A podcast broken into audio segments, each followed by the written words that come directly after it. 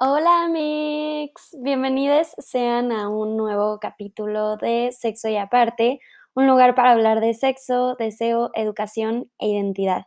Estoy muy feliz de estar nuevamente con ustedes y como siempre espero estén en un lugar cómodo o que se estén tomando algo rico, hayan visto algo chido en Netflix, Amazon, Disney Plus, derivados, estén disfrutando de sus vacaciones y quienes no han entrado pues les mando las mejores vibras para este final de año que ha estado bastante pesado, pero que creo que también nos ha traído cosas bastante chidas. He escuchado, bueno, personas me han compartido y yo también he visto en mí misma que este año nos ha acercado a pensarnos, a estar más en contacto con nosotras mismas.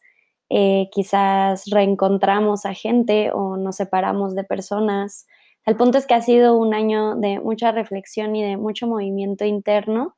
Y pues nada, aquí estamos, nos acompañamos. Creo que lo chido de los podcasts es que dan mucho lugar para que el pedo sea un poquito más personal y les comparto que desde aquí estoy siempre y nada, les deseo unas felices fiestas y un bonito final de año.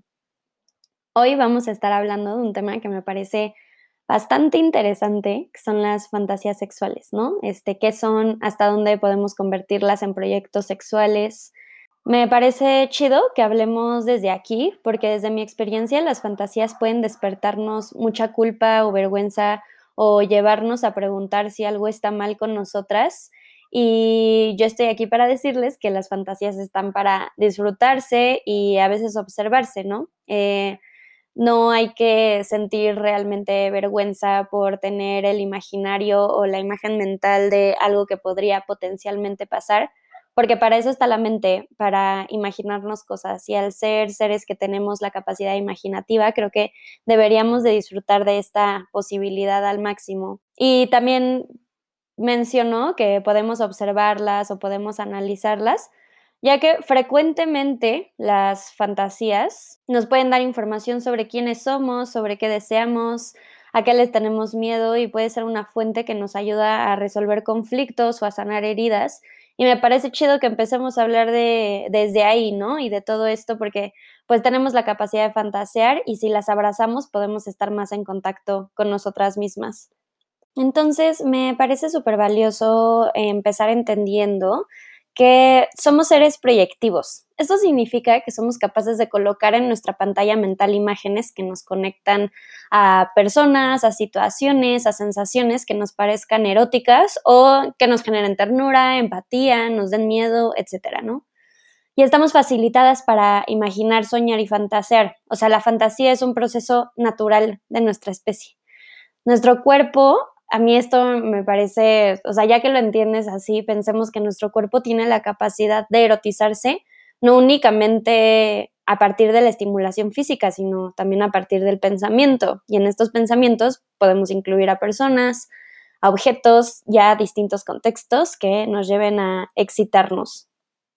Y es justamente eso lo que son las fantasías. Eh, no me encantan las definiciones, la verdad, y creo que para las fantasías sexuales específicamente no hay una única definición sobre lo que son, pero podemos decir que son historias elaboradas o pensamientos que involucran a la actividad sexual. Estas pueden resultar en imágenes poco comunes o realistas o en eventos pasados o experiencias imaginadas y ocurren de manera espontánea o imaginadas intencionalmente o provocadas por estímulos sensoriales. Las fantasías sexuales son una de las diversas manifestaciones de la sexualidad humana y son importantes para la promoción de la salud sexual, la cual tiene que ver con la capacidad que una persona tiene de disfrutar y de expresar su sexualidad. También algo que escuchamos muy frecuente sobre las fantasías sexuales son las que son reales o irreales, ¿no? Eh, con esto se refieren a, bueno, tú puedes tener una fantasía sexual muy, como le dirían en el mundo kinky, muy vanilla, como, ah, pues quiero estar en, no sé, me voy a inventar cualquier cosa, quiero estar en mi cama y que en eso llegue la persona con la que quiero tener relaciones sexuales y que esté completamente desnuda y yo de repente ya no tengo calzones y empezamos a tener sexo, ¿no? Eh, no sé, les digo, por inventarme cualquier cosa. Pero también están las irreales en donde dices como no, pues yo quiero estar en el espacio, en una nave espacial y que en eso llegue un extraterrestre y me empiece a hablar en un lenguaje que solamente él y yo entendemos. Entonces, pensar en que las fantasías, eh, la imaginario mental que podemos tener de esas fantasías sexuales, pues pueden ser completamente realizables o no, porque justamente nos estamos imaginando contextos que no existen. Y aquí es en donde siento que está como la carnita de todo, ¿no? ¿Hasta qué grado las fantasías sexuales queremos convertirlas en, como las llaman los educadores sexuales, proyectos sexuales, que es cuando llevas a la acción esto que es tú estás fantaseando, cuando le propones a otra persona o a los vínculos con los que estás que quieres realizar ciertas cosas, o hasta qué punto también me lo dejo y lo mantengo de manera interna para mí y la utilizo en mis espacios privados. Creo que es súper importante cuando estamos hablando de fantasías sexuales entender que es nuestro derecho a fantasear, es nuestro derecho podernos imaginar cualquier escenario con cualquier persona y tenemos derecho a la privacidad. Con esto me refiero a que nadie tiene el derecho de, metafóricamente hablando, meterse en nuestra mente tenemos el derecho completo y absoluto de tener los pensamientos que querramos.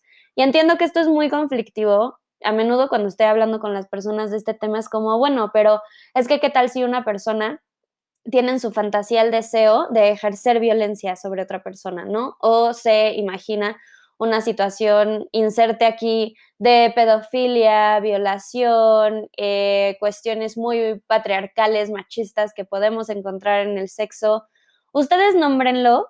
entiendo que es bastante, bastante complejo, pero sí es muy importante que entendamos la diferencia entre tener una fantasía sexual y lo que es el deseo sexual. Y entender que las fantasías son eso, son fantasías. En el momento en el que deja, en el momento en el que salen al mundo real y en el momento en el que se interfieren con la realidad, dejan de ser fantasías y son entonces proyectos sexuales. Y ahí es en donde podemos empezar a hablar de si es violento, si no es violento, eh, si es bueno, si es malo, estas categorías que me parecen bastante peligrosas cuando estamos hablando de la sexualidad porque es sumamente diversa y es muy difícil generalizar. Siempre tener en mente esto, ¿no? Que las fantasías son fantasías porque existen en el imaginario, porque existen en la mente y porque no existen en la realidad. Es como las utopías. En el momento en el que una utopía se cumple, pues deja de ser una utopía y empieza a ser la realidad. Entonces a mí sí me gustaría que partiéramos de que no tienes que pedir permiso, disculparte o tener culpa por tus fantasías sexuales. El mundo de la imaginación es infinito y no siempre tenemos que compartirlo, ¿no? Y la fantasía es lo opuesto a la realidad. Y esta es la clave. En la realidad sí hay restricciones sociales, físicas, de estructura política, social, filosófica que se deben de tomar en cuenta cuando estamos negociando nuestros proyectos sexuales con las demás personas. Pero lo que es el mundo interno y lo que se experimenta en la fantasía es privado y sumamente válido. Una vez un sexólogo me dijo que no queremos tener policías del pensamiento ni de la fantasía, ya que esta muchas veces nos ayuda a resolver conflictos psíquicos, traumas, etcétera. Y las fantasías entonces pueden estar cargadas de cuestiones, como ya hablamos, ¿no? Violentas, eh, conflictivas, en el momento en el que las pones al escrutinio en la vida real. Hay un libro hablando de cómo la fantasía nos ayuda a resolver hay un libro que a mí me gusta un buen que se llama Psicoanálisis de los cuentos de hadas, en donde se habla de la función em, como liberadora y formativa para la mentalidad infantil que tienen justo los cuentos de hadas. Y propone que los infantes solucionan procesos psicológicos bien importantes al leerlos, ya que los ayuda a experimentar por medio de la fantasía sentimientos como injusticia, fidelidad, amor, miedo, incertidumbre, valentía, etcétera. Y lo que nos dice la investigación en torno a cómo funcionan las fantasías sexuales es justamente esto, ¿no? Lo que ya les mencioné, que es un lugar en el imaginario en el que se pone a nuestra disposición tanto nuestros miedos como nuestros deseos. Entonces, partir de ahí, no debemos de juzgar nuestras fantasías, más bien entendámoslas como una fuente de autoconocimiento y como un lugar que nos ayuda a explorar y nos ayuda a sentir y a potencializar esta capacidad erótica que, tiene, que tenemos todas las personas por el simple hecho de ser seres sexuales. Así que siempre, siempre, siempre tener en mente esto, Amix, que las fantasías no siempre las queremos llevar a la realidad y hay procesos que son mucho más complejos cuando estamos hablando del deseo, de lo que nos excita, de lo que nos hace sentir bien o a veces lo que nos hace sentir mal, que puede estar presente en nuestras fantasías, que va más allá del hecho de querer realizarlo o no. Creo que es un pensamiento bastante concreto el pensar que tú por imaginarte algo entonces ya quieres llevarlo a la realidad. Por esto que estábamos hablando, en el momento en el que esto interfiere con la realidad, hay procesos culturales, emocionales, contextuales que pueden interferir en lo placentero que es el cómo nos imaginamos que esta fantasía puede realizarse y no juzgarnos por tener ciertos pensamientos porque eso no significa siempre que queramos que esos sean y se actúen, sino que pueden ser producto de otras cosas que están más a fondo, que se expresan en la fantasía, pero que no hablan literalmente del deseo y literalmente de los escenarios en los que queramos encontrarnos. Y esto me lleva a pensar que las fantasías también nos preparan para muchísimos escenarios. Hay un libro que se llama Tell Me What You Want, que justo habla de, o sea, es una recopilación de muchísimas fantasías sexuales y se hizo toda una investigación a partir de por qué fantaseamos, qué es lo que fantasea la gente, para qué fantasea la gente. Y luego me voy a meter un poquito más ya de entrada al capítulo, pero les quería compartir ahorita que mm, mucho de por qué fantaseamos, o una de las razones por las cuales fantaseamos, tiene que ver con prepararnos para encuentros sexuales futuros. Entonces pensemos en que las fantasías, al ser una fuente de autoconocimiento, nos pueden preparar para momentos en los que de hecho sí vamos a estar con otra persona.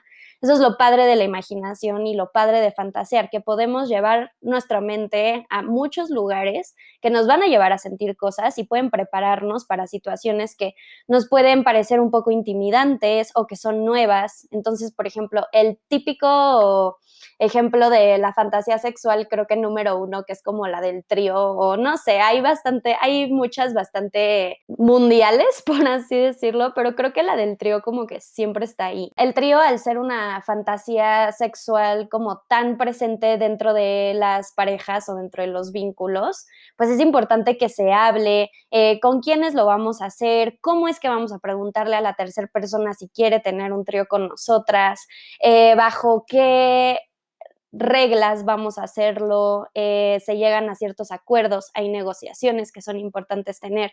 Entonces, hay distintos pasos que se tienen que seguir para poder llevar a cabo este proyecto sexual.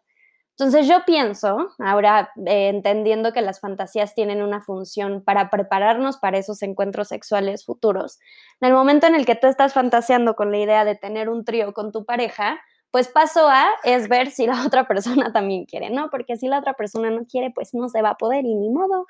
Y se masturban pensando en que tienen un trío con esa persona. Pero suponiendo que esta persona dice que sí, muchos sexólogos algo que proponen es que antes de meter a otra persona a, a la relación sexual o a la relación afectiva, que se intente con un dildo o que se intente con algo que sea externo al cuerpo de las dos personas y ver cómo es que lo experimentan, porque la realidad es que en el momento en el que están ahí puede ser bastante conflictivo y pueden llegar a afectos que son mucho más complejos como los celos, sentirte insegure, eh, sentirte desplazada. Entonces, en el momento en el que empiezas a experimentar antes y en el que empiezas como a medio testear esta fantasía, puedes ir viendo cómo te sientes. Y eso es sumamente válido. Y creo que en el mundo en el que vivimos, en donde nos venden el sexo como esta cosa perfecta que de la nada sucede y tú llegas y ya estás y es súper chingón y todo el mundo se la pasa increíble y hay miles de orgasmos y gritos, no nos damos la oportunidad de verdaderamente preguntarnos si es algo que queremos hacer y en el momento en el que se vuelve complicado, pues afrontar esa incomodidad. Entonces, la fantasía, en este caso muy particular de, del trío, por ejemplo, que ya existe, que es algo que ya expresaste y si quieres hacer, pues no habría nada de malo con dar dos pasitos atrás y empezar a experimentar con estas cosas que les estoy diciendo, ¿no? Como, ok, pero vamos primero a utilizar un dildo. O vamos a platicar de cuáles son nuestras inseguridades o de cuáles son nuestros miedos, porque puede existir. El sexo es complicado, el sexo nos puede despertar de nuevo, ¿no? Traumas, eh, conflictos, inseguridades. Y no está mal sentirlos en el momento en el que se presentan, no significa que entonces haya sido un mal sexo o que estén haciendo las cosas mal, sino que somos humanos, somos personas a las que nos pasan cosas y nos atraviesan distintas experiencias. Esas experiencias, cuando son compartidas, en el caso específico de hacer el trío, tienen que hablarse y se tienen que hablar de estos miedos y de estas inseguridades. Y esto tiene que ver con nuestra capacidad imaginativa. Si no tuviéramos esta capacidad, entonces los miedos no aparecerían antes de incluso intentarlo.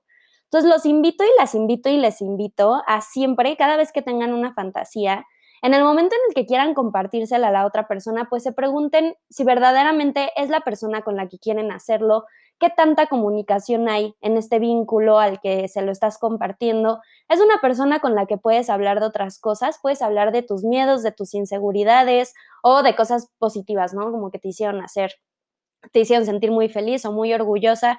¿Cómo es que es la comunicación con este vínculo y qué tanto existe el espacio para que se experimente y para que se propongan estas ideas que pueden generar incertidumbre. ¿Qué tanto en este vínculo se va a poder sostener esa situación que nos genera un poco de conflicto? Y entender que el conflicto no es malo. De hecho, el conflicto, como diríamos las psicólogas, es un área de oportunidad. Me da mucha risa este término porque realmente lo usamos todo el tiempo, pero es que sí, es real, pues, o sea, los conflictos realmente son áreas de oportunidad porque en el momento en el que se resuelven pueden salir cosas muy nutritivas. Y ahorita ya no estoy hablando obviamente específicamente de los tríos, ¿no? Cualquier tipo de fantasía que se quiere compartir y cualquier tipo de proyecto sexual debe de estar sujeto a la negociación, a que se discuta, a la flexibilidad. Quizás no se puede completar exactamente de la manera en la que tú te lo estabas imaginando, pero a partir de compartir la fantasía y a partir de compartir que tú quieres tener este proyecto sexual, pueden salir cosas nuevas. Pero repito, siempre tener en mente que no puede estar cargado de juicio, no puede estar cargado de culpa y de vergüenza. Y si lo está, y si aparece, preguntarnos por qué, por qué nos está generando vergüenza imaginarnos una situación o fantasear con alguien o algo, porque posiblemente ese miedo, esa culpa es cultural. Mucho de lo que pensamos alrededor del sexo tiene que ver con que lo hemos visto y con que lo hemos escuchado en alguna parte. Y sí soy muy creyente de que si estos miedos se hablan, en el momento en el que los hablas, dejan de ser irracionales y se convierten en una fuente que incluso puede convertirse en algo bastante, bastante placentero porque se soluciona justamente este conflicto o este miedo que se presenta cuando se lo compartes a ese vínculo o a esa pareja. Y regresando un poquito a lo que les estaba contando de cómo las fantasías nos pueden ayudar a sobrellevar algunos conflictos psíquicos que tenemos o ciertas angustias, hay un sexólogo que a mí me gusta un buen, que seguramente conocen, se llama César Galicia, y tiene un artículo que se llama Fantasías sexuales, otra cara de nuestros deseos y miedos, y nos comparte que las fantasías siempre tienen un sentido y menciona que los miedos y los deseos son dos caras de una misma moneda y que vienen de la mano. Entonces, como ya les había dicho, una de las funciones que tienen las fantasías es simular escenarios en los que intentamos resolver cosas. Y en este artículo comparte la experiencia de varios pacientes que le comparten de qué están cargadas sus fantasías sexuales. Y hay uno que me pareció bastante interesante, que es el de una mujer que le comparte que ella está casada y uno de sus mayores miedos es que la relación termine porque él es infiel. Pero al mismo tiempo tiene una fantasía sexual en donde él sale a trabajar y en un bar se encuentra con una mujer con la que decide acostarse. Obviamente, si, si tú a esta persona le preguntas, oye, ¿y tú quieres que esta fantasía sexual se, o sea, se convierta en algo de la vida real? Te va a decir que no, que justo es uno de sus mayores miedos y que lo último que quiere es que esta persona la abandone. Y es aquí donde él nos explica cómo el erotizar una situación que en la vida real le provocaría tanto dolor, en realidad es una manera de apaciguar la angustia que le genera el miedo a ser abandonada. Entonces les quería compartir como este mini fragmento, pueden encontrar el artículo así como se los di, está súper interesante, pero es justamente como el centro de lo que a mí me importa, me interesaba platicar en este episodio, ¿no? A menudo las fantasías sexuales se convierten en territorio para que las demás personas las juzguemos, porque aparte están constituidas por cuestiones que de hecho sí existen, como el porno o imágenes que podemos ver en películas o situaciones que otra persona nos propuso y son algo de que nos da muchísima pena platicar. Yo no sé ustedes cómo sean, pero pues yo no voy con todas las personas del mundo a platicar de mis fantasías sexuales. De hecho es algo que le reservo a mi pareja o a algunas amigas con las que a veces hablamos de este tema, pero son cosas que pasan en lo privado. Y regresando un poquito a lo que ya les había dicho, eso está muy bien, la privacidad es muy importante y tenemos el derecho de pensar lo que queramos, pero también estaría chido calmarnos un chingo con las fantasías sexuales que tienen las demás personas por justamente esto, no siempre son cosas que queramos llevar a la realidad, no siempre hablan de lo que verdaderamente deseamos, sino que son mecanismos que tiene nuestra psique para solucionar cuestiones que nos están generando mucha angustia. Entonces, en lugar de tenerles miedo y en lugar de sentirnos culpables por estar pensando ciertas cosas, más bien pensemos en por qué es que se dio el lugar para que tuviéramos este pensamiento. Pensemos en qué es lo que estamos intentando solucionar. Pero sobre todo me parece muy importante que abracemos las fantasías porque son un lugar de autoconocimiento y son un lugar en el que podemos descubrir cosas que no atraviesan por el lenguaje, justamente porque no podemos.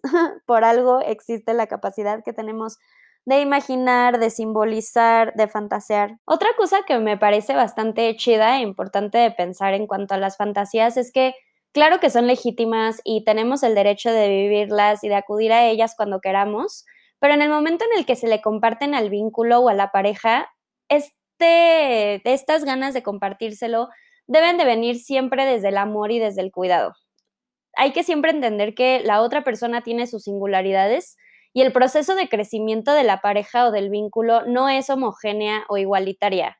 No van a tener los mismos deseos y no van a tener las mismas necesidades en su momento. Entonces, al momento de compartir estas fantasías o estos pensamientos, se le pueden despertar temores, inseguridades, traumas y debemos de respetarlas, ya que, pues eso, la otra persona es un mundo y no siempre va a ser la persona que puede satisfacer estas necesidades sexuales. Cuando compartimos desde ahí, cuando compartimos desde el respeto, desde el cuidado, estoy segura de que se nutre el vínculo y hay mecanismos como la confianza y la complicidad que son muy importantes para las relaciones sexoafectivas y estas incluso pueden potencializar el compartir las fantasías o proponer encuentros sexuales. Pero siempre pensar por qué le estoy compartiendo a la otra persona mi fantasía, por qué quiero hacerla con esta persona, eh, pensar en cuestiones que te ha contado, si piensas que una fantasía que tienes al compartírsela a la otra persona le puede hacer daño, pues dar dos pasos para atrás y hacer la distinción entre lo que yo me imagino y lo que pienso en lo privado y después lo que puedo compartir con la otra persona. Y algo que también me parece súper importante es que tenemos que empezar a relacionarnos desde la mutualidad con las demás personas. Y con esto me refiero a que Siento que hay muchas veces, y esta es una de las grandes consecuencias que nos deja el amor romántico, consecuencia negativa, que nos deja el amor romántico, que es esta idea de que mi pareja tiene que saber absolutamente todo de mi vida y tiene que conocer todos mis traumas y tiene que conocer todos mis agobios y le tengo que compartir todas las experiencias que quiero hacer y todo lo que yo quiero hacer con mi vida eh, dentro de lo sexual o fuera de lo sexual, esa persona tiene que estar al tanto y es la persona que me va a acompañar a realizarlo. Y no, este, yo creo, ustedes piensen obviamente lo que quieran, este es un espacio muy libre para que todas las personas sientan y se relacionen como mejor les plazca, pero a mí sí me gusta apostarle a una relación que parte desde la mutualidad, que deja espacio para la privacidad y que deja lugares que no son compartidos y eh, interpretar eso como, como un acto de cuidado en la relación. Si la apuntamos a estas relaciones simbióticas en donde pareciera que prácticamente son la misma persona, pues no sé, ¿no? O sea, cuestionarnos un poco eso, cuestionarnos por qué se nos ha educado a prácticamente mutilarnos o cortarnos a la mitad y juntar la mitad de la otra persona a mí y, con eso hacer un uno, ¿no? Este, el mito de la media naranja, el mito de que si encuentras el amor, entonces ya encontraste el hilo negro de la vida. ¿Y qué es encontrar el amor? Bueno, pues eso, ¿no? La super complicidad y sentirme sumamente segura de compartirle todos mis miedos y compartirle todos los lugares por los que he estado y todas las experiencias que me han atravesado. Y claro que es sumamente importante, creo que de eso va un poco relacionarte con las otras personas, el poder sostener vínculos en donde compartes quién eres, pero también creo que se nos va a veces un poquito la mano y pensamos que si no le estamos compartiendo algo a nuestra pareja, entonces la estamos engañando o esta este, no sé si es un mito o una, no sé, esta creencia de que si una persona fantasea con alguien que no es su vínculo o su pareja, entonces ya le está poniendo el cuerno, ¿no? Ya le está haciendo infiel. Y a ver, el mundo interno existe y el mundo interno existe independientemente de que nos relacionemos con otra persona. Entonces también cuestionarnos, bueno, si le quiero compartir esto, si quiero compartir esta experiencia con mi vínculo, con mi pareja, ¿por qué? Cuáles son las razones por las cuales quiero invitarlo a mi mundo interno. Porque sí creo que a veces puede pasar que la razón por la cual queremos invitar a esa persona a nuestro mundo interno es porque existe esta fantasía, chance a veces un poco inconsciente de que nos rescate o de que nos lo resuelva. Y ahí es en donde creo que puede ser bastante problemático hasta dónde compartes y hasta dónde tú le estás pidiendo a una persona que se involucre en lo que tú necesitas creo que es hacer el equilibrio entre, por una parte, pues al final estás en una relación, ¿no? Y las relaciones van de poderle contar a esa persona qué es lo que te pasa, qué fue lo que te atravesó y qué es lo que necesitas. Pero por el otro, dejar de pensar que eh, la pareja y que este vínculo es la más importante en tu vida y por lo tanto tiene que saber absolutamente todos tus pensamientos me parece chido que partamos de que cada quien es responsable de lo que siente, cada quien es responsable de solucionar sus miedos y si la intimidad es una herramienta que te sirve para, por medio de que lo compartas, solucionarlo, está súper chido, pero pensar, otra vez repito, en por qué estoy invitando a esta persona a mi mundo interno. Y otra cosa que me parece también muy importante es, si tú eres la persona que está del otro lado, pues no tomarte las fantasías ni sexuales ni de cualquier otra índole de tu pareja o de tu vínculo como algo personal. Siento que eso también es algo que nos falla muy cabrón, como él, es que si está eh, fantaseando con cierto tipo de escenario, entonces significa que no soy suficiente, o lo que ya les había dicho, ¿no? Como si está fantaseando con otra persona, entonces Chance está enamorada de ella, y no, eh, creo que es mucho más complejo que eso y en medida que haya comunicación y respeto a los procesos internos de las demás personas, pues todo va a estar muy bien. Y también perder un poco este miedo o esta duda de si lo que estoy fantaseando es normal o no, si mi fantasía habla de alguna desviación o no. Creo que esto también es una consecuencia negativa de cómo es que nos hemos acercado a la sexualidad humana.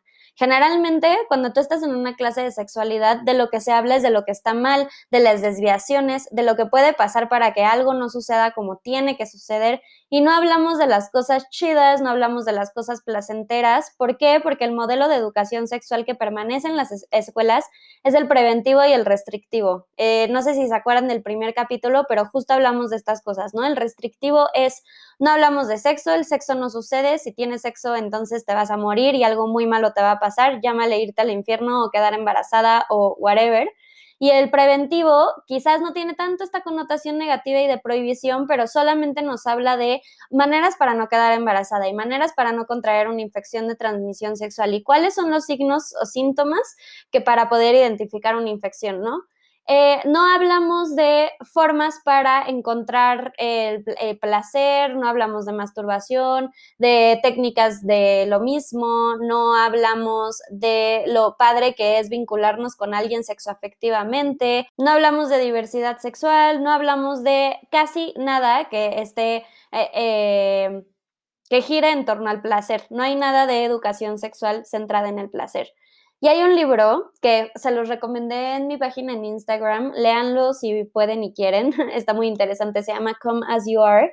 Y uno de los principales mensajes, si no es que el más importante, es que generalmente lo que sentimos alrededor del sexo, eh, generalmente de lo que están cargadas nuestras fantasías sexuales, es completamente normal y no hay nada de malo con nosotras. Pero como justo vivimos en la sexualidad con miedo y la vivimos desde la prohibición y desde el, ¡Ah! es que estoy pecando o estoy haciendo algo perturbante que no está bien, entonces la mayoría de nuestras fantasías sexuales seguramente van a estar cargadas de esos miedos. Y como son fantasías y como se mueven en el mundo de lo imaginario, seguramente nos imaginamos cosas bastante locas que nos llevan a pensar en si estamos desviadas o si tenemos algún comportamiento que no esté del todo chido.